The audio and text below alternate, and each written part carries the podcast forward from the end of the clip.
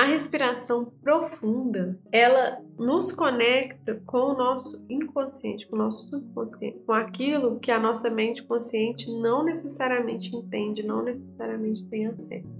Por isso que a gente não respira profundamente, porque na nossa vida diária, no nosso emprego, na nossa correria, é prejudicial para nós e o nosso corpo sabe disso ficar acessando o subconsciente. A gente não pode ter todos os gatilhos atirados o tempo todo, a gente não pode ter as emoções livres para fluir o tempo todo na vida em sociedade e na relação de trabalho que a gente tem hoje.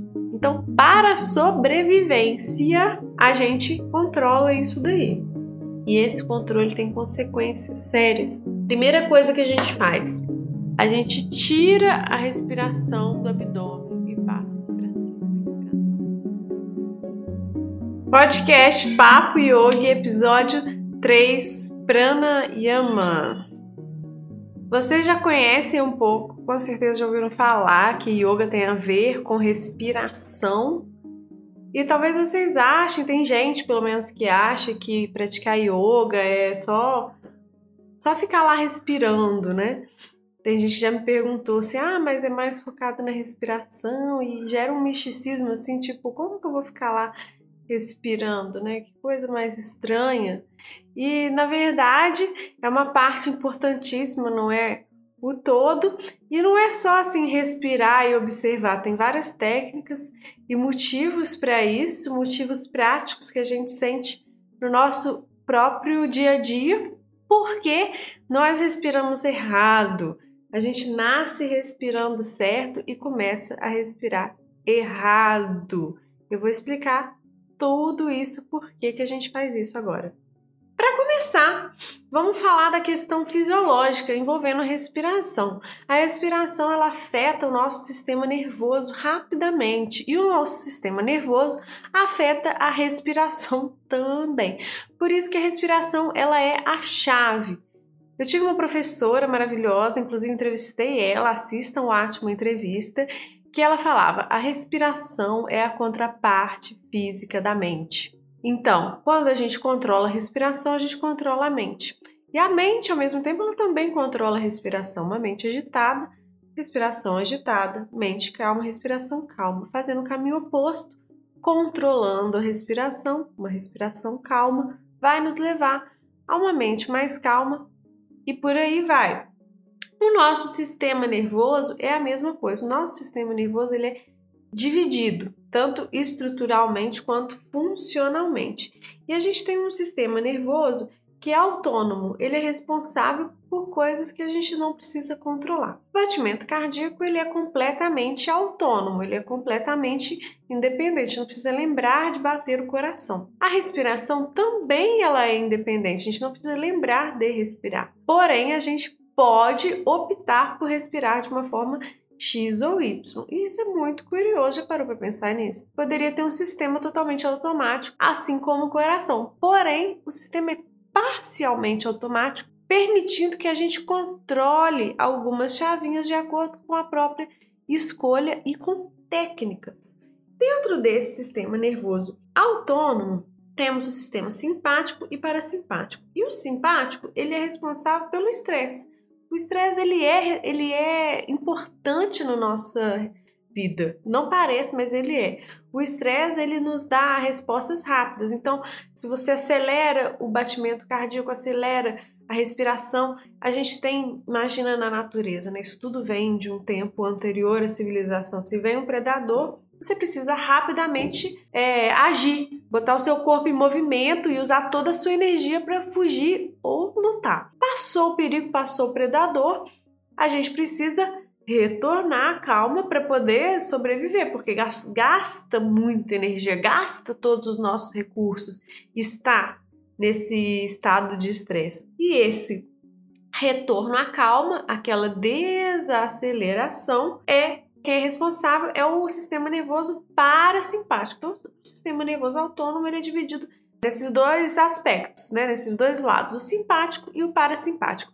Um vai te deixar estressado, vai te deixar atento, vai te deixar rápido, vai te deixar ágil, mas ele não é feito para ficar nesse estado. Você usa nesse estado, depois vem o parasimpático e te retorna, é tipo uma pulsação. Se você ficar só no estressado, é o que acontece hoje. Você tem problemas cardíacos, você tem problema de estresse, porque há um desgaste dos recursos do seu corpo. Seu corpo não foi feito para estar sempre sob pressão. E a nossa vida de algumas pessoas muitas vezes leva a isso, com trabalho, trânsito, dificuldade, e aí ela, o sistema parasimpático, ele nunca consegue voltar completamente a pessoa para o local. Isso é uma das grandes, um dos grandes benefícios do yoga, da meditação, já falei em outros podcasts, que é o parasimpático funcionar melhor. Então, o tempo de retorno ele é muito menor. Então, se você poderia se estressar sem prejuízo, se ao fim do estresse você conseguisse voltar ao normal rapidamente. Tem muita gente que quer fazer o contrário, quer parar de se estressar. Isso não é necessário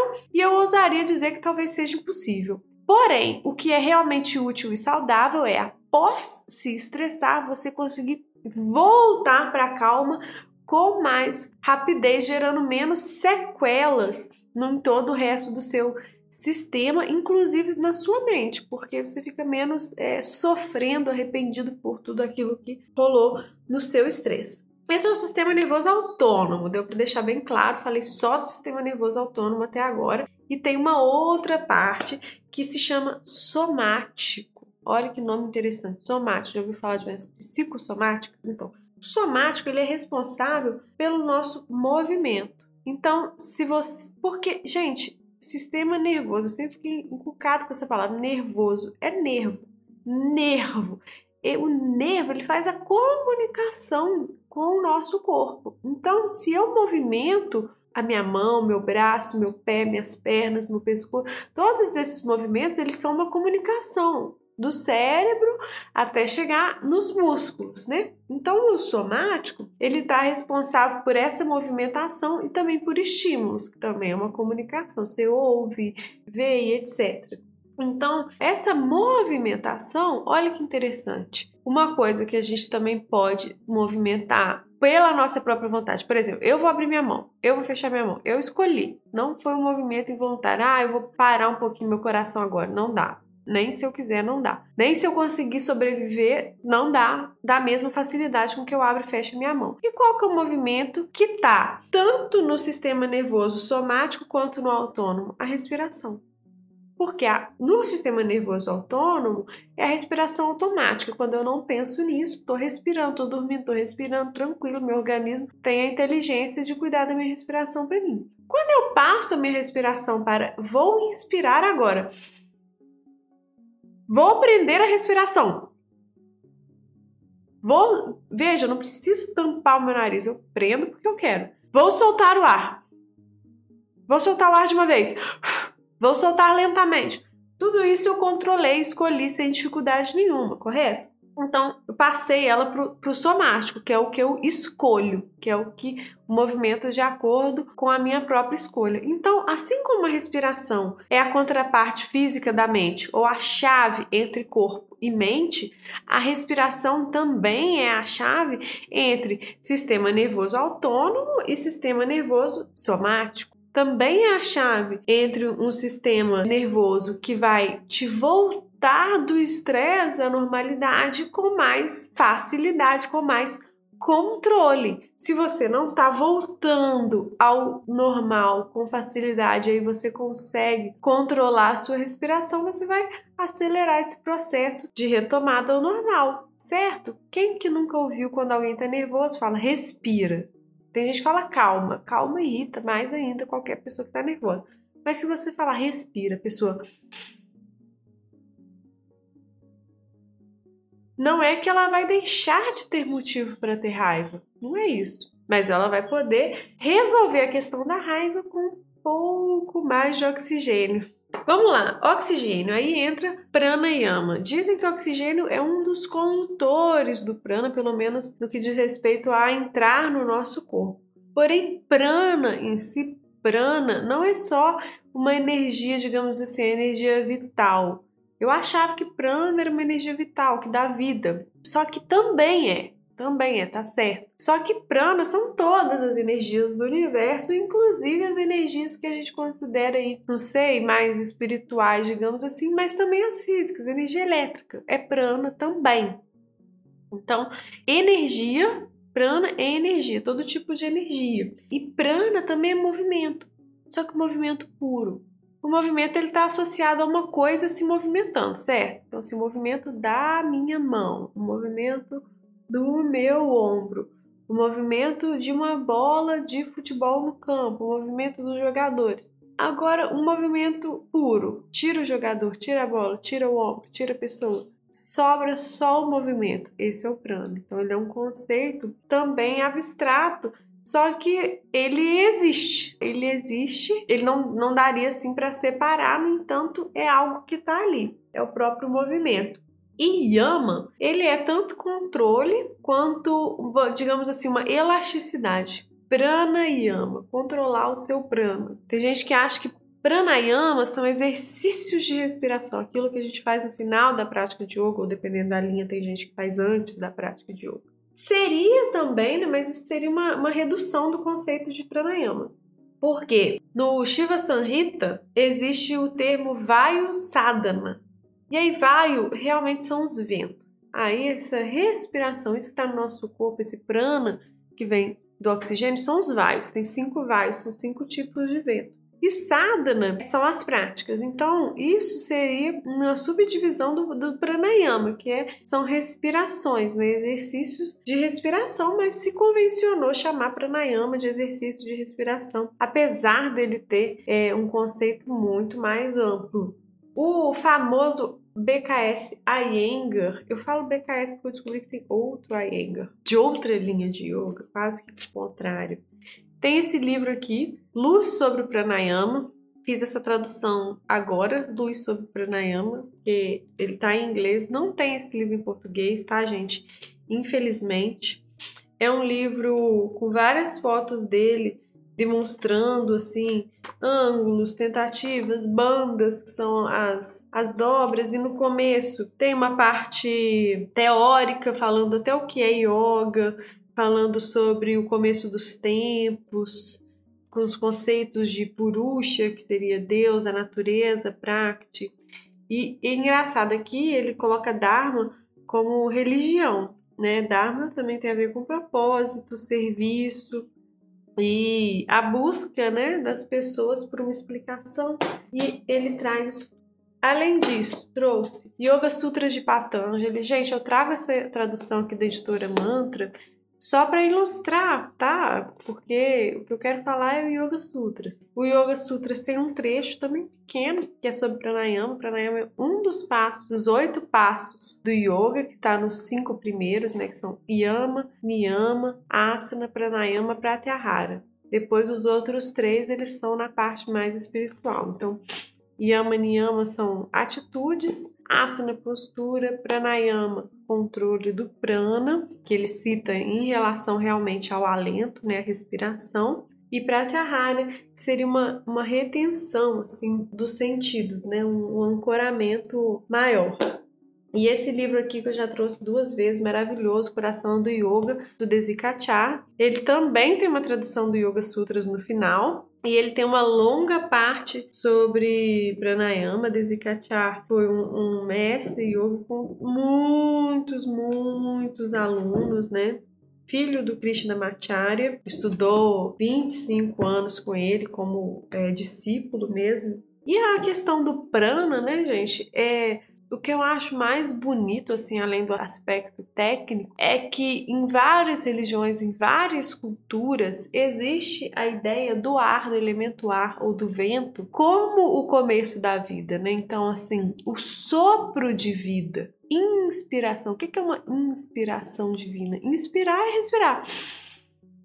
Por que, que é inspiração divina? No Ayurveda, os elementos ar e éter são os mais sutis, relacionados com a elevação espiritual e também com a inteligência mais criativa, tanto de criação de ideias quanto a própria criação do mundo, né? Imagina, Deus sopra um sopro e aí dá vida. Então tem toda essa mágica, toda essa mística ao redor da respiração. Então, desde sempre, desde que a humanidade começou a se auto-perceber, que ela traz essa questão do ar, do sopro de vida, da espiritualidade está aqui no intangível, nessa parte mais etérea, aérea. E o nosso sistema respiratório no yoga, ele é um caminho para a purificação. Por quê? Biologicamente também isso faz todo sentido, porque primeiro que ao soltar o ar tem a questão oxigênio puxa e solta um gás carbônico. Mas não só isso, o nosso sistema respiratório, ele afeta diretamente o nosso sistema digestivo. Eles estão assim colados. Inclusive, em algumas linhas assim terapêuticas, diz, né, que o estômago está relacionado à nossa mãe, o pulmão ao nosso pai. Então, problemas no estômago são traumas infantis relacionados à nossa mãe e problemas no pulmão, traumas infantis relacionados ao nosso pai. E muita, muita gente tem muito problema nos dois, né? Por que, que o sistema respiratório está diretamente relacionado ao sistema digestivo? De acordo com o yoga, a gente tem o Agni, o fogo da digestão no estômago. E o fogo ele precisa de um arzinho, né? Então, é muito ar, pouco ar, um oxigênio. E a eliminação de toxinas, ela acontece no, no sistema né, de digestão. Você vai eliminar isso assim como na respiração. Se você tem uma respiração agitada, se você tem o estresse, olha só, a respiração causa o estresse, ou melhor, o estresse altera a respiração, o estresse imediatamente altera a digestão. Isso é o mais rápido da gente perceber. Né, uma doença psicossomática, né, que o psicológico afeta o lado somático, é no estômago. Quem não teve uma gastrite nervosa na vida? Quem que não ficou muito nervoso deu vontade no banheiro? Então, o estresse está diretamente relacionado com a nossa digestão, assim como está diretamente relacionado com a nossa respiração. Se a respiração pode modificar o meu estado emocional, o meu estresse, a minha volta do sistema simpático agitado para o parasimpático calmante, naturalmente, obviamente, que a respiração vai afetar o meu processo digestivo. Entende? Correto? Como dizia minha mãe, concorda ou discorda? Ó, oh, quer dizer, concorda ou sem corda? Nesse livro aqui, do Iyengar, Luz sobre o Pranayama, ele tem um Luz sobre o Yoga também, tá, gente? Não é o mesmo, não. Ele tem esse Luz sobre o Pranayama. O Luz sobre o Yoga, ele fala muito sobre asana. E aqui ele fala muito sobre Pranayama. Então, ele tem uma coisa assim, muito interessante. Ele fala que dominar o, o prana, o pranayama, a arte, as técnicas do pranayama, é como domar um leão, um elefante, domar um tigre você pode alcançar um efeito maravilhoso, que no caso ele seria a cura total. Cura, cura, respiração é cura. Assim como você pode causar sua própria destruição, você pode ser devorado por esse é, leão, elefante, tigre, aí, de tão potente que é. Isso faz todo sentido, porque como que ia ser uma coisa com potência total para te curar e não ter nenhum malefício, nenhum erro de dosagem, nada, né? Como é que a coisa ia ser tão potente só para um lado? Então vamos lá, se prana é um movimento, tem a ver com o mundo interno e externo, a respiração é um movimento que faz com que o limite do nosso corpo fique mais fluido. Porque se o, meu, a minha pele acaba exatamente aqui, daqui para cá não sou eu mais, né? O meu dedo ocupa esse espaço aqui, aqui já não é meu dedo mais, aqui é meu dedo, aqui não é. Só que a respiração? Porque aqui, ó, não, não sou eu. Mas o ar entra. Esse ar que está aqui dentro sou eu, aí quando sai já não sou eu mais. Porque a gente acha também que o nosso pulmão é um balãozão, assim, né? Mas não é. Ele é um monte de caninhos que vão subdividindo, subdividindo, subdividindo, e aí esse oxigênio vai entrando por todo o nosso corpo, nossas células, ocorre várias transformações e depois ele sai. Então, assim, onde que está a borda, né? Onde que está o eu e o ambiente quando se fala de respiração? Começou a ficar difusa, entendeu? E o pranayama, o yama, além de ser controle, como eu falei, ou uma elasticidade, né, para você deixar esse prana mais elástico, maior, yama também pode significar recolhimento. Se prana, energia vital, é vida, o yama também é um recolhimento, também é um trazer a vida para dentro de si né? No, no Yoga Yajna Valkya, textos antigos, né? Quem cita esse texto foi o, o Desikachar. Ele fala que nesse texto diz que uma pessoa com problema, com uma mente agitada, com confusão, com doença, tá com o prana, com energia vital fora do corpo, ou seja, ele não tá conseguindo reter a energia. A energia tá vazando. E a pessoa saudável, ela tá com energia concentrada. Já essa expressão? Pessoa centrada, pessoa concentrada, pessoa séria. É uma pessoa que tá com a energia dela ali, entendeu? E ela pode focar essa energia, canalizar, porque a energia, tá sendo, a energia não tá difusa, dispersa, perdida. E isso tem tudo a ver se você pensar até em, sei lá, Dharma, né? E tudo mais. Então, assim, por isso que no yoga existe todo esse conceito da saúde principalmente no Hatha Yoga. No Hatha Yoga, a gente valoriza o corpo como instrumento de realização do Dharma, como instrumento da própria elevação espiritual, como instrumento para tudo. Se realizar na matéria para o yoga é parte do que você veio aqui na Terra fazer, entendeu? No Hatha Yoga, pelo menos. É diferente de outras linhas de yoga, que como a gente viu lá na entrevista, né, que na prática lá do Bhakti Yoga, há sei lá quantos anos atrás, se condenava a praticar Hatha Yoga, se, se condenava a cuidar do corpo, porque você estaria com uma yoga muito mais elevada, yoga da devoção, yoga da prática espiritual, enquanto que no Hatha Yoga diz, sem saúde, sem corpo físico, sem bem-estar, não tem prática espiritual, não tem como alcançar nada, porque a única coisa que vai existir na sua vida vai ser a doença. Se você está numa doente, se você tem preocupação, a única coisa que vai existir na sua vida é essa preocupação. Então, por isso que o Hatha Yoga tem um cuidado em cuidar da saúde, em viver aquilo dali, entende?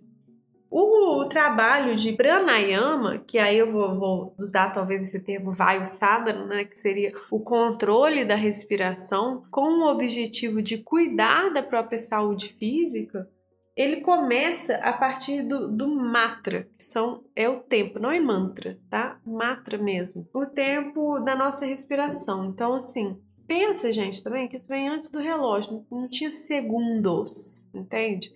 Até na música, antigamente também, a escrita musical ela tem uma escrita de um tempo, dois tempos, quatro tempos. Não é segundos, é tempo. E, e, tem teórico assim que falava, mas isso não é um consenso, de que cada tempo era uma batida do coração. Esse era o tempo da música. Então a música tem o tempo um, dois, tan. Então é uma batida, duas batidas, uma batida, tum, tum, tum, tum. Bateu, se o coração bate mais rápido, a música mais rápido. Se a pessoa tem arritmia, já não ia poder muito tocar a música muito bem, né? A mesma coisa é o matra, é uma unidade de tempo que vai cadenciar o ritmo, porque uma, uma das bases, né, depois eu vou falar de uma outra base que é mais importante ainda, que tem a ver com, com potência respiratória, mas uma base é a cadência. Então, tem um ritmo base que vai ser, é, vamos supor, inspiro Quantos tempos eu durei? Três? Quatro? Então vamos lá, inspirão. Quatro. Esse vai ser o meu ritmo base, né? Então a gente vai colocar isso tudo na proporção. Então vamos supor que a gente vai fazer uma proporção 1, 4, 2, 0. Se eu inspirei em 4, esse 4 vai ser 1. Então eu vou reter 4 vezes 4. 1, 4, 2, 0. Então 1 vai ser 4. O 4 vai ser 4 vezes 4. Vou reter 16. Vou soltar 2, então 4 vezes 2, 8 e reter vazio, 0. Então inspira em 4, retém 16.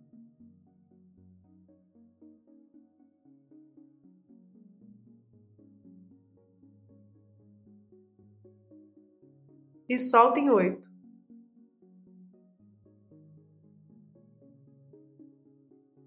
Não retém, já inspira novamente. Entendeu? Esse é uma, um dos ritmos, né? Tem um ritmo mais fácil. Em vez de um, quatro, reter quatro vezes quatro, né? Reter um, dois, um, zero. Então, quatro, inspira em quatro, retém duas vezes isso. Retém oito só. Solta em quatro também e não retém com ele vazio. Vamos lá. Inspirar se chama buraca. Expirar, soltar o ar chama rechaca. E as retenções, tanto de pulmão cheio quanto de pulmão vazio, chamam rumbaca. Então, esse ritmo que ele está colocando aqui, né, esse, esse trechinho, assim, esses ritmos é, no, do livro do De Rose. Então, assim, um, dois, um, zero. Vamos colocar um quadradinho. Inspira, retém, expira, retém. Puraca, cumbaca, rechaca, cumbaca. Puraca, rechaca, cumbaca. Às vezes não tem essa última rechaca aqui, porque ela é, ela é, ela é mais agonizante, né? Ela tem a ver com desapego do eu, desapego do ego, desapego dessa identidade aqui, desse nome, desse ID. Tem a ver com a morte, com a aceitação da morte Algumas pessoas dizem que toda prática espiritual serve para a gente resolver, aprender a aceitar a hora da nossa morte, o momento da nossa morrer bem, aceitar nossa mortalidade, né, morrer bem. Então, assim, continuando, uma outra sequência, outra outra proporção.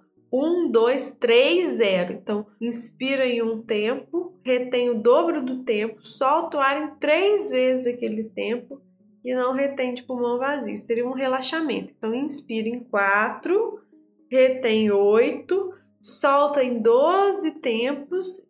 Não precisa aprender respiração, já inspira em 4 de novo.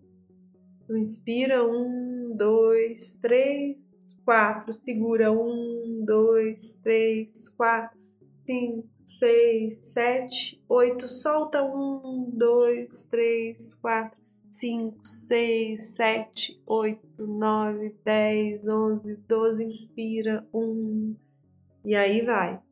Isso aqui causa um relaxamento. Quiser um relaxamento assim mais rápido, mais intenso, tira essa retenção aqui de cima. Então fica 1, 0, 3, 0. Não tem as pumbacas. Fica uraca 1, rechaca 3. Então, inspira 1, 2, 3, 4, solta 1, 2, 3, 4, 5, 6, 7, 8, 9, 10, 11, 12. Inspira 1, 2, 3, 4, solta 1, 2, 3, 4, 5, 6, 7, 8, 9, 10, 11, 12. E tem as mais intensas, né? 1, 2, 1, 2. Isso controlaria os vrits. Lembra do episódio 1? Vrits, Yoga Tita Vrit Nirodha? Vrits são agitações da mente. Então, assim, o objetivo máximo do yoga é regular essas vrits, condensar elas, tirar esse espalhamento, né? Assim como a gente para de espalhar o prana, para de espalhar, retém, sabe? Alinha aquilo, para de ser tão desnecessariamente agitado. Acha não é que não vai haver movimento, mas movimento com propósito, né? Então seria um, dois, um, dois. Então inspira em quatro, retém oito. Solta em quatro, retém oito. Inspira em quatro, retém oito. Solta em quatro, retém oito. E por aí vai, né? Isso é bem sério, assim, né? Tem gente que vai, né, aquelas, é, aqueles retiros de vipassana, e tem gente que pira, assim, que não aguenta, que não aguenta, que desenvolve até síndrome do pânico. Eu tô falando isso, gente, não é para assustar vocês, tá? É para ter uma consciência, só para não tentar uma coisa que não, não tá no momento ainda, que foi recomendado não faça. Ai, não faz tal pranayama, então não faz ainda, sabe? não faz ainda, então faz, mas sente. No Ayurveda tem a indicação, eu li nesse também do Desikachar, o Desikachar, ele é uma pessoa que cura através do yoga do Ayurveda. Então ele fala que no Ayurveda não é indicado conter nenhum impulso natural do organismo. Então assim, quer espirrar, espirra. Então você tá fazendo um pranayama e aí se a pessoa respira muito lenta, só que ela não tá pronta para isso, ela é muito agitada. Ela entre uma inspiração uma inspiração longuíssima, o corpo dela implora, por favor, dá uma uma respirada rápida. Ela deve fazer isso. É recomendado que ela dê essa respirada rápida, que ela não force a barra para aquilo, porque aquilo ali o seu corpo está te avisando e você deve ouvi-lo. Né? Então você vai gradualmente chegar. Então, se você quer tentar uma coisa, um pranayama assim mais intenso, bom, você vai ter responsabilidade sobre aquilo, né? Quem vai sofrer as consequências vai ser você. Mas se você fala, não, não quero ter medo, eu quero praticar. Então você ouve o seu corpo, você não força, você fala assim, não, eu li que é assim, eu quero mais avançado de todos, eu vou fazer, nananã, meu corpo que se cale. Aí pronto, aí é receita para dar problema, sabe assim. A respiração, ela é muito intensa, como eu falei, ela afeta o nosso sistema nervoso, ligação entre os dois sistemas nervosos, entre aspas, né? um, um lado e o outro, um aspecto dele e o outro. A respiração afeta o nosso corpo físico e a nossa mente afeta a nossa digestão. Então, assim, não é brincadeira. É o, é o domar, né? O domar o leão. Você quer domar o leão, mas é melhor fazer isso da forma certa para o leão não te devorar. Dito isso, gente, eu curto muito praticar pranayama, eu, eu dou pranayama nas minhas aulas sempre, é claro que dando a instrução, né, para como a pessoa vai se observar ali da, da maneira correta, também observando essas pessoas. Eu já fui em templo, assim, né? Já teve colega meu de determinada denominação ir numa prática de yoga e, e ficar muito bolado, assim, de ver o professor, a professora passando pranayamas mais avançados, como a Anuloma Viloma, para todos os alunos, sendo que no meio dos alunos tinha aluno que não era vegetariano. Existe uma preocupação e algumas pessoas até exageradas assim nisso, né? Com medo do que, que tem no seu corpo te piorar. Bom, eu acho que você se auto-observando é um caminho bom, sabe? Porque não existe um só caminho. Você não precisa começar pelo, sei lá, vamos supor que a pessoa entenda que o vegetarianismo é fundamental. Talvez você não precise começar por ele. Você pode começar por um outro e ir aos poucos, por exemplo eu comecei a praticar yoga, eu fumava cigarro, sabe? Então, assim, era uma contradição um pouco para mim, mas eu não tava com vontade de parar de fumar cigarro. E aí, com o tempo, com a prática, aquilo que me fazia fumar, que eram os estresses e as coisas e mil coisas, né, gente, faz a gente querer fumar vontade de aparecer também, não sei, tudo. Tudo isso foi gradualmente se dissolvendo. Então, assim, o estímulo para fumar foi diminuindo. Você não precisa ser perfeito para começar a praticar, nem yoga, nem meditação, nem pranayama. Você pode começar agora. Ao mesmo tempo em que você também não precisa dar um passo maior do que a perna, você vai se ouvir. É isso que ele está dizendo aqui. Isso é fundamental e é dito né, no yoga que a gente se relaciona com o mundo da forma como a gente respira. E isso, gente, é facilmente verificável. Observa agora como você está respirando. Não é para forçar agora e respirar bonitão, não. Observa. Observa. Como você está respirando? Rápido, devagar. Essa respirada profunda que você deu para observar foi natural você teve extrema dificuldade? Foi uma mudança de como você estava respirando antes para como você resolveu respirar agora. A respiração profunda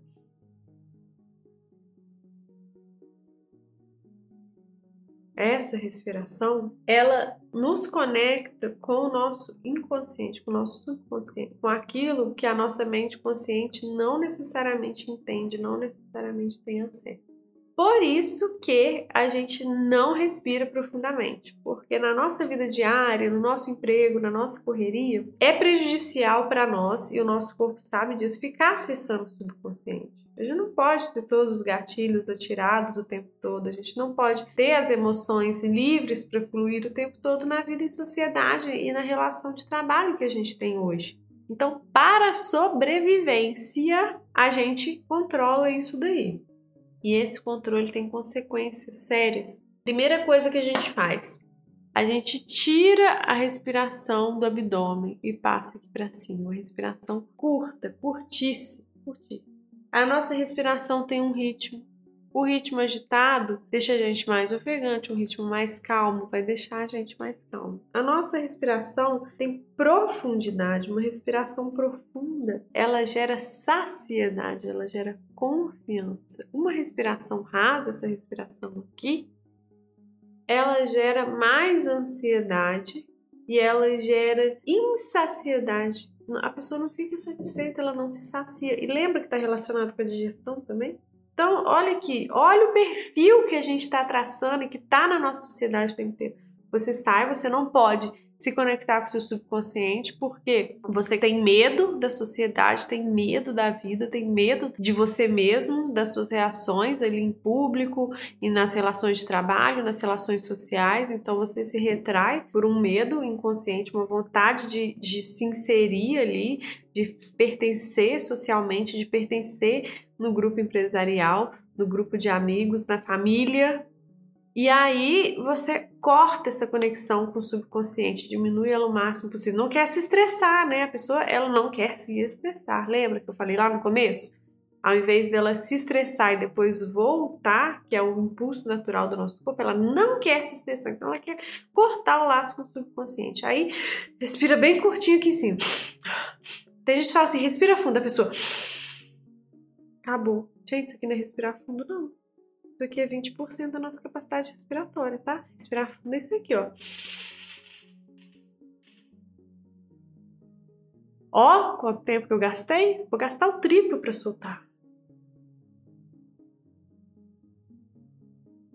Isso é respirar fundo. Isso é trazer a sensação de completude, de satisfação, de saciedade para todo o meu corpo, inclusive o sistema digestivo. Então essa pessoa começa a respirar curtinho aqui. Tá lá o nosso ser estressado do pós-modernidade, emprego, empresa, e não, ela respira aqui, respira aqui. Aí o que acontece aqui? Não dá saciedade, não falei que para saciedade tem que ser. Aí a pessoa desconta o quê? Na comida. O que, que ela acha que vai saciar? Saciedade, a gente escuta a palavra sociedade, pensa em comida. Aí a pessoa come. Só que nada vai encher porque ela não está respirando não respira, não tem saciedade, então ela vai comer. E aí a comida não é suficiente, ela precisa comer um açúcar, um negócio assim que vai no cérebro, enlouquece ela, o açúcar deixa a gente loucão. E nada disso é suficiente. Aí o estômago dela tá lotado e a pessoa continua não tão satisfeita. Ela para de comer só porque ela tá lotada, porque o estômago não cabe, mas ela não está satisfeita não há satisfação porque ela cortou a conexão da respiração profunda. Lá dentro dessa respiração profunda tem o eu dela. A saciedade dela tá lá naquele eu. Não vai ter comida que vai ser suficiente. A pessoa engorda.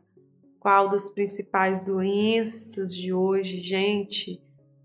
Ansiedade, depressão, obesidade crônica ligada ao estresse. A pessoa muitas vezes ela não quer aquilo, ela não queria comer tanto, mas ela não consegue, ela não sabe por quê. Eu não estou dizendo que não é para se amar. Você é obeso, você deve se amar, sim, mas não te impede de saber o que te levou até isso. E pode ser que você tenha se traçado esse caminho que eu estou falando aqui. Tem muita chance, muita chance mesmo. Isso, gente, é um ciclo que vai, vai, vai, vai, vai, e a pessoa nem vê que ela tá travada aqui. Chega um ponto, a pessoa tá tão travada aqui que ela não consegue descer o diafragma. A gente tem um músculo aqui, diafragma, que ele sobe e desce. Sobe e desce. Se você vai respirar só aqui em cima, ele nem desce. Só respira assim. O diafragma ele desce, ó. Meu ombro tá aqui paradinho, isso aqui tá paradinho. Começa a respirar aqui embaixo, depois expando aqui pro lado. Por fim, é que eu vou subir o ombro, entende? Então tá, tá relacionado também às partes da nossa respiração baixa, média e alta. Isso aumenta quatro, cinco vezes a sua capacidade respiratória o seu organismo fica feliz, fica satisfeito, recebe um oxigênio bastante que consegue circular. É para respirar assim as 24 horas do dia? Não necessariamente. Você pode precisar desse recurso. Só que lembra que eu falei lá no começo do sistema nervoso? Quando esse recurso ele vira o seu dia a dia, o estresse ele vira crônico, aí despedaça todo o resto do nosso organismo. E para voltar desbloquear o diafragma, fazer exercício para soltar esse diafragma, para ampliar a capacidade respiratória, para respirar direito. Porque às vezes, gente, você chega numa abordagem psicológica e a pessoa demora anos para conseguir alcançar um resultado em psicólogo psiquiatra. Porque ela não respira ela não tá pronta e ela vai bater de frente, não vai acreditar, porque aquilo não consegue entrar. Ao mesmo tempo que você cortou a, a ligação lá com o subconsciente para não vir nada do subconsciente, nada vai para lá também. Vai, mas vai uma gotinha. Uma gotinha de novidade, uma gotinha de sabedoria. Enquanto se você respirar profundamente, se escancara aquele portão e fala assim: nossa, sabedoria, prosperidade vem. Eu tô aqui na minha completude, tô aqui na minha inteireza, tô pronta para realizar o meu Dharma. Sim! uma respiração com uma duração longa concentra. Uma respiração com uma duração curta dispersa, dispersa a nossa mente e dispersa o nosso prana também ao nosso redor, né? Uma coisa muito interessante uma coisa muito, muito interessante. Você já reparou que quando você está muito concentrado numa coisa, por exemplo, que seja uma partida de futebol, ou uma coisa que está assistindo ali naquela concentração, ou se você olhar uma criança, uma outra pessoa, a pessoa para de respirar, ela respira assim, ó. Gente, fica assim, atento, olhando. Tá. Ah, aí quando a calma faz, ah, ou então gol! Ah, que alívio a gente para de respirar. Essa retenção é como se você tirasse toda a energia do seu corpo e mandasse para um lugar.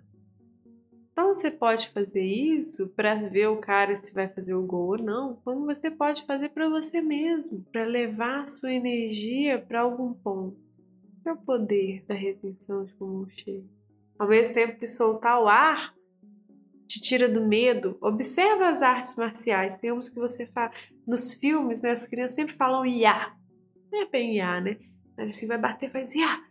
É porque não é ia, é quando você bate, solta o ar. Quando você solta o ar, você se livra do medo. Lembra que a retenção de pulmão vazio te tira do ego? Então você tira essa carcaça da frente, Manda o medo embora. Se a pessoa tá com princípio de ataque de pânico ali, tem gente que faz assim, respira. Gente, respirou muito ali, você tem que fazer o contrário. A síndrome do pânico é um eu, eu, eu. Então você tem que soltar ar. Respira só um pouquinho. Solta. Respira só um pouquinho. Solta. Você tem que soltar mais ar do que puxa, como se fosse. Porque esse soltar o ar vai tirar o medo dela. Pânico é o quê? Um excesso de medo um medo quase irracional. Então, isso vai trazer essa pessoa à calma muito mais rápido. Bom, gente, queria abordar essas questões com vocês e principalmente porque no yoga, no Ayurveda, nessas tradições, é dito que a duração da nossa vida ela se dá em quantidades de respiração. Então, como se a pessoa nascesse com X respiros, mil, um milhão de respirações. Quando a gente deixa a nossa respiração na nossa capacidade, vamos supor, 20%, a gente está diminuindo a nossa vida como um todo. E quando a gente aprende a respirar, a se expandir e a ter a nossa inteireza do nosso ser, a gente amplia a nossa vida com saúde e alegria para realizar o nosso Dharma, o nosso trabalho, o nosso serviço, a nossa missão, aquilo que nos alegra deste mundo. Ok? Muito obrigada pela atenção.